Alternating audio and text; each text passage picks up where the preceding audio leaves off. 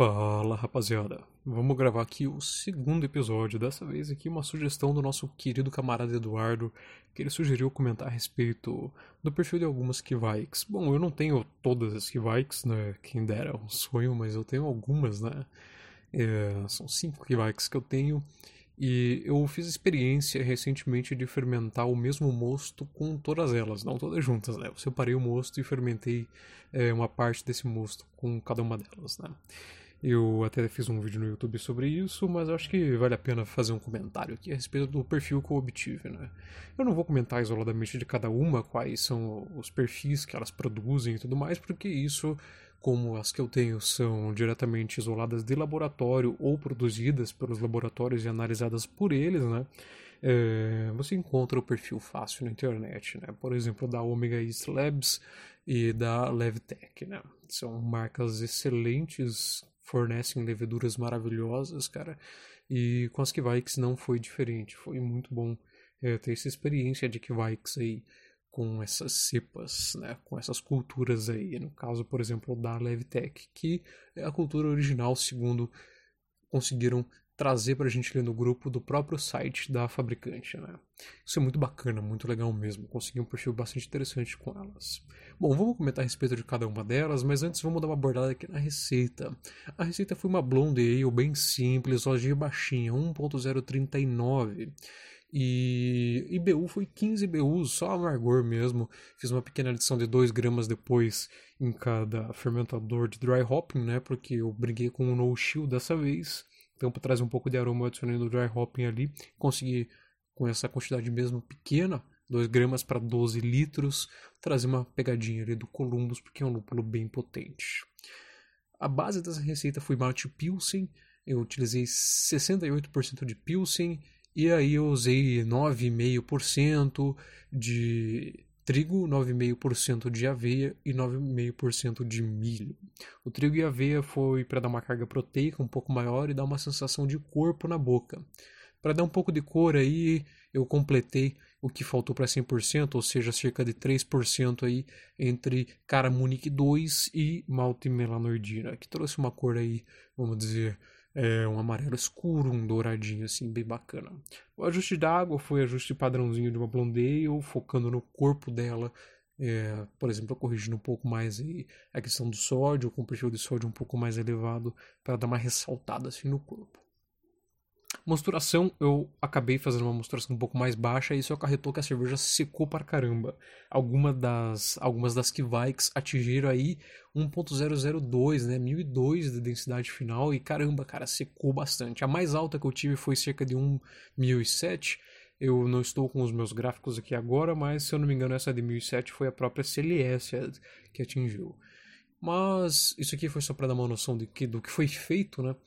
E esse lote foi um lote de 66 litros. Eu dividi em 5 lotes de 12 litros e os 6 litros restantes eu fiz uma mistura ali entre a Horningdal e a Hothead e acabou que não foi uma mistura bacana, não obtive um resultado legal com essa, mas as outras teve um resultado bastante interessante que a gente vai fazer uma análise aqui agora. Por exemplo, vamos começar pela Horningdal. A Horningdal foi é, o perfil esperado dela, ela teve uma secura elevada e ela apresentou um perfil claro de manga, que é um perfil bem tradicional que ela anda apresentando aí. É um perfil que eu gostei bastante e isso acabou tornando ela uma das minhas Kvikes favoritas. Então, um perfil de manga, perfil muito interessante, muito bacana. Se você quer uma cerveja bastante aromática, bastante fresca, leve, a Hornidal é uma boa pedida. Agora já, por exemplo, a Stranda, a Hothead, ela deu uma pegada mais pesada do frutado. Eu, particularmente, não consegui identificar quais frutas eram, mas ela lembra muito uma pegada, por exemplo, assim, de frutinhas vermelhas, né? Por exemplo, amora e tudo mais. Claro, não especificamente amora, mas é nessa pegada, é nesse sentido assim. É uma pegada bastante legal, um frutado intenso, mas eu acredito que para uma blonde ale não casou. Eu acho que talvez para uma cerveja inglesa e tudo mais, cairia muito bem, ficaria muito bacana. Ainda mais se complementasse com um lúpulo na mesma pegada, ou talvez aí um lúpulo um pouco mais terroso, resinoso. A pegada dela ia ser legal, bem, bem interessante assim. A voz, hum, a voz é sem comentários, cara. A voz traz um perfil cítrico bastante intenso, é um perfil que eu já senti em cervejas comerciais e que me faz suspeitar que essas cervejas comerciais utilizem essa Kvaik, cara. E isso é muito interessante, muito bacana mesmo, é um perfil muito gostoso, é um cítrico intenso, mas é limpo. Ele não é ácido, não é agressivo, ele é apenas intenso, é bem presente, traz um aroma presente também. Isso é muito bom, muito bacana, cara. A voz é uma ótima pegada se você quer uma cerveja cítrica, uma cerveja que tem uma pegada intensa aí de, de frutas cítricas mesmo. A CLS é, foi uma surpresa para mim e eu não esperava menos para uma levedura da marca aí, né? Eu não fazendo propaganda, não recebo patrocínio, mas o que é bom realmente tem que ser comentado. E essa marca aí não, não deixa a desejar em nada. Ela, antes de começar a fazer cerveja, eu fazia hidromel e a pegada que ela trouxe me lembra muito hidromel com laranja. Ela tem uma pegada cítrica interessante, mas uma pegada cítrica discreta discreta, bem bacana, bem, bem assim, refinada. E ela traz uma pegada de mel, um mel bastante presente, bastante intenso. E no final ela fica parecendo um vinho, né? Eu diria vinho, mas como eu tenho essa experiência prévia com hidromel, ela realmente parece um hidromel feito com laranja. É um perfil bastante interessante, me agradou bastante, ainda mais porque ela deixa uma sensação de dulçor final que ressalta o malte, uma sensação de maltado bacana também. Isso achei bastante interessante dessa levedura e com toda certeza vou repetir outras receitas com ela. Ficou uma cerveja extremamente elegante, bastante legal.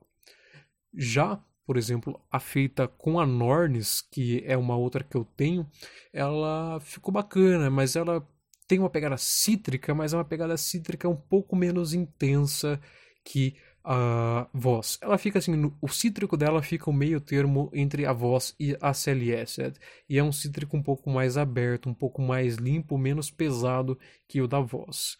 Eu acho que ela casaria muito bem com cervejas leves para o verão, enquanto a voz talvez seja para cervejas um pouco mais potentes, né? Uma cerveja aí com uma OG um pouquinho acima de 1.045, 1.050, enquanto a Nornes, pelo menos ao meu ver, eu faria com cervejas mais leves. Por exemplo, essa Blonde que casou muito bem. Eu achei que ficou bem bacana, bem interessante.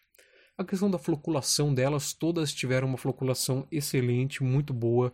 É, nessa, nessa receita em particular, eu não fiz Cold Crash justamente para avaliar isso. E todas elas tiveram uma floculação muito bacana. Claro, umas flocularam mais que as outras, por exemplo, a CLS e a Hornindal são campeãs de floculação, e junto com a Nornis. A Nornis também flocula, que é uma beleza. A voz e a Hothead elas têm aí uma floculação um pouco menor e a, a voz acaba floculando um pouco menos que a Hothead, mas ainda assim limpa bastante a cerveja, fica bastante interessante. Então se você fizer um ajuste legal da sua água, focar aí na adição de cálcio, você vai ter aí uma floculação bastante interessante da sua levedura, cervejas extremamente limpas. E aí, se você não tiver nenhum problema de T-Raise não precisar recorrer a nenhum agente de firing, você consegue resultados muito interessantes até mesmo sem o Cold Crash. Mas é aquela coisa, né? Cold Crash é sempre muito bem-vindo, é uma parte do processo e deve ser feita para ajudar a limpar a sua cerveja e trazer as características que você quer deixar nela aí, né? Por exemplo, limpeza dela. Enfim, esse, esse foi mais um episódiozinho, foi um episódio um pouco mais longo. Nós comentamos aí, falei respeito da, das impressões que eu tive com as leveduras aí, né? Questão do que elas trouxeram para a cerveja no mesmo mosto, que foi feito do mesmo lote, foi feito o mesmo ajuste de água e foram feitas todos os mesmos processos, todas as mesmas adições de lúpulo, todo o perfil de malte, tudo certinho ali, foi igualzinho, foi simplesmente dividido na hora da fermentação e é, deu para avaliar bacana a evolução de cada levedura.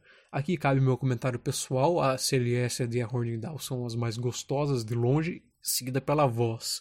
Eu acho que essas três aí não tem para ninguém, cara. Você tendo essas três aí no teu arsenal de Kvikes, você vai ter pau pra toda obra, cara. Qualquer cerveja que você queira fazer aí, que exija uma pegada presente da levedura, um cítrico, um frutado intenso, você vai conseguir matar a pau. E aí é só você casar com cada estação do ano, avaliar como você gosta, se você gosta de mais pesada no inverno, mais leve no verão, ou vice-versa. Você consegue fazer um casamento legal aí e brincar com elas. É isso aí, espero que vocês tenham gostado. Lembrando, sempre surgiram temas. É, quem tiver meu contato, o canal no YouTube, tudo mais, e-mail, etc pode sugerir temas à vontade, sugiram melhorias, sugiram aí ideias do que a gente pode fazer para tornar isso um pouco mais interativo, mais dinâmico, é, tempo de exibição e tudo mais, até a gente pegar as manhãs aí. Falo para vocês, até mais.